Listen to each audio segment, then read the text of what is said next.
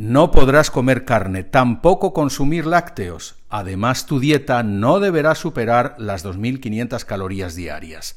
No uses más de tres piezas de ropa y olvídate del vehículo particular. Esto no lo dice la religión o el ejército, tampoco el libro rojo de Mao. Lo escribe en la página 78 de su sitio web el Foro Económico Mundial de Davos, el grupo de oligarcas que acaba de terminar su cónclave en esa localidad de los Alpes suizos. Curioso que esa mafia globalista, esta Davocracia, no predique con el ejemplo, porque llegaron a Davos a bordo de 2.000 jets privados, se alojaron en hoteles de gran lujo y en sus cenas corrieron el champán y el marisco. Hola, soy Constantino de Miguel. Treinta años de periodismo en cuatro países me convencieron de que al ciudadano se le engaña. Estimado amigo de la Iberoesfera, quiero contarte la actualidad desde mi punto de vista sin la manipulación ideológica o comercial de los medios de comunicación tradicionales. Así que bienvenido a mi canal.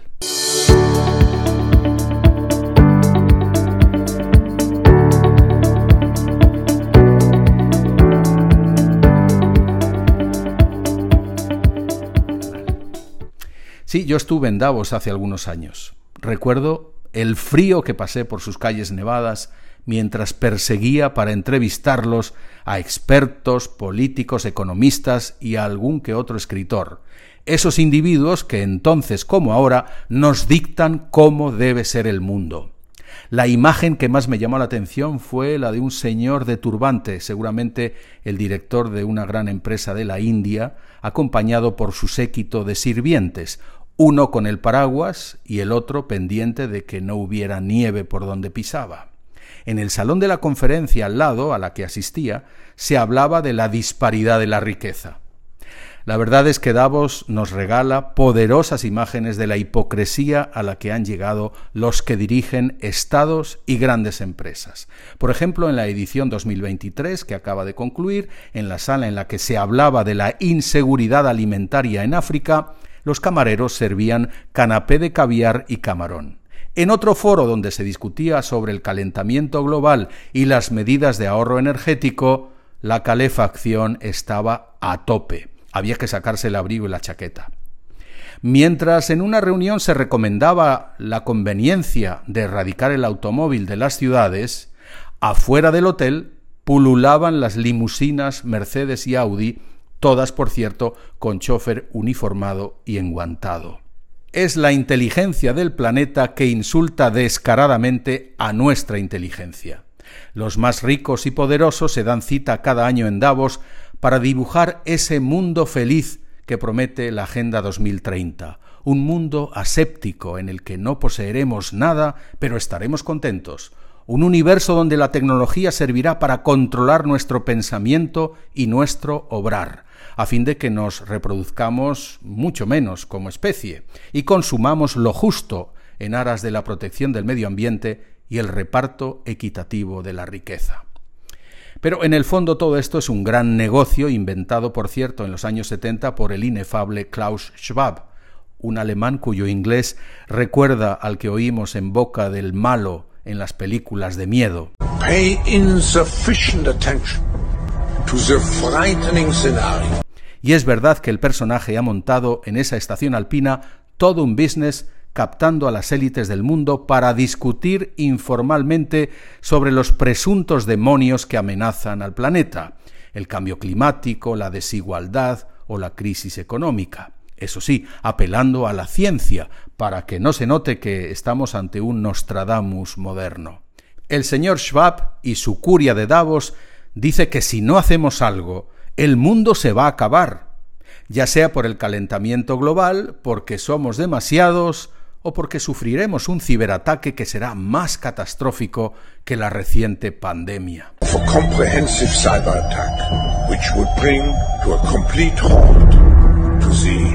supply, transportation, hospital services, our society as a whole.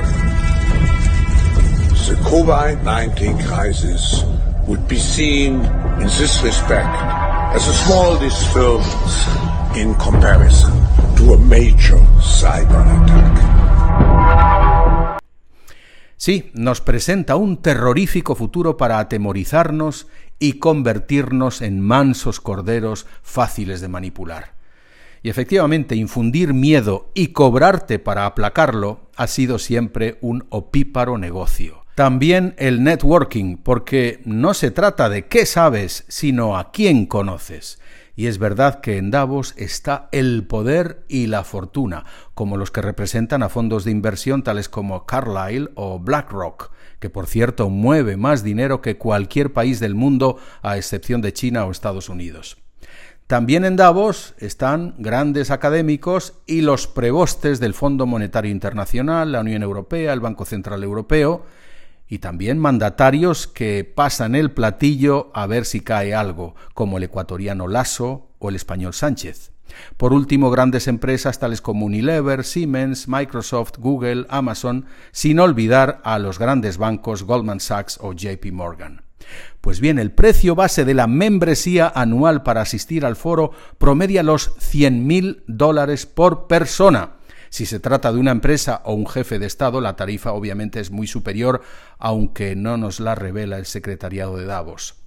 Son beneficios exuberantes para Schwab, porque el principal coste, la seguridad, corre por cuenta de Berna. La Confederación Helvética no le cobra los 5.000 policías y militares que han custodiado a los 2.500 insignes participantes y 400 periodistas, además de un número incontable de prostitutas y prostitutos. Pues fíjense que con este superlativo despliegue, en esta atalaya alpina, se ha venido constituyendo toda una dictadura global, un directorio de presuntos sabios no elegidos, no votados por nadie, que gobiernan sobre los gobiernos, pero que se permiten el atrevimiento de decirnos por nuestro bien qué tenemos que hacer, cómo nos debemos comportar, qué debemos o no debemos consumir o comer para lograr ese mundo feliz estilo Aldous Huxley y no estorbar a esa élite ungida por no sé qué designios. Damas y caballeros, en Davos se entroniza una peligrosa aristocracia mundial que ya no se esconde como harían antaño las sociedades secretas estilo masonería. Para nada. En ese futuro que ya tiene fecha 2030, los sumos sacerdotes nos aplicarán una pesadilla digna del libro 1984. Los políticos usarán la sofisticada tecnología de un puñado de empresas para controlar sutilmente todos nuestros movimientos, nuestro pensamiento y nuestro dinero. El 5G, la inteligencia artificial y el quantum computing formarán nuestro gran hermano que nos protegerá de nosotros mismos. La pandemia fue un gran ensayo y exitoso. Casi todos picamos como ratones de laboratorio. Casi todos nos vacunamos, unos porque consentimos, otros porque les obligaron. Claro, era por nuestro bien. Pero esa es la receta de Davos, manipular la información desde burdeles mediáticos, amenazarnos con represalias para, en definitiva, quitarnos libertad y capacidad de decisión, porque el individuo y sus caprichos no pueden interponerse a ese gran plan globalista de Davos. Claro, es por nuestro bien. Los que quieren evitar el cambio climático son los que viajan en avión privado no comerán puré de insectos, sino chuletones guaigú. No se ducharán con agua fría, sino que se relajarán en agua a 40 grados en sus lujosos spas. No llevarán algodón reciclado, sino diseños de Dolce Gabbana. Sí, señoras y señores, se trata de una confabulación en toda regla. Se han juntado el Dow Jones, el FTSE o el IBEX con la llamada comunidad internacional, es decir, los organismos de Naciones Unidas y los gobiernos, sobre todo occidentales, para recetarnos una amalgama con lo peor de la izquierda, el igualitarismo a ultranza, y lo peor de la derecha, el ánimo desmedido de lucro, porque al final esclavos seremos de una siniestra transacción en la que a cambio de una felicidad impostada, consumiremos la comida y la cultura que nos digan los salvadores del mundo. Pero ¿saben una cosa? Váyanse tranquilos porque creo firmemente que no lo van a lograr. La davocracia no se impondrá, porque el mundo es más grande y complejo de lo que ellos suponen, y siempre seremos más los que no nos dejaremos colonizar o robar. La resistencia antiglobalista está servida y la censura de las voces disidentes termina saliendo mal, como ha demostrado Twitter o Facebook. Parafraseando a Lincoln, la ingeniería social de Davos puede engañar a todas las personas algunas veces y a algunas personas todo el tiempo, pero no puede engañar a todo el mundo todo el tiempo. Muchas gracias.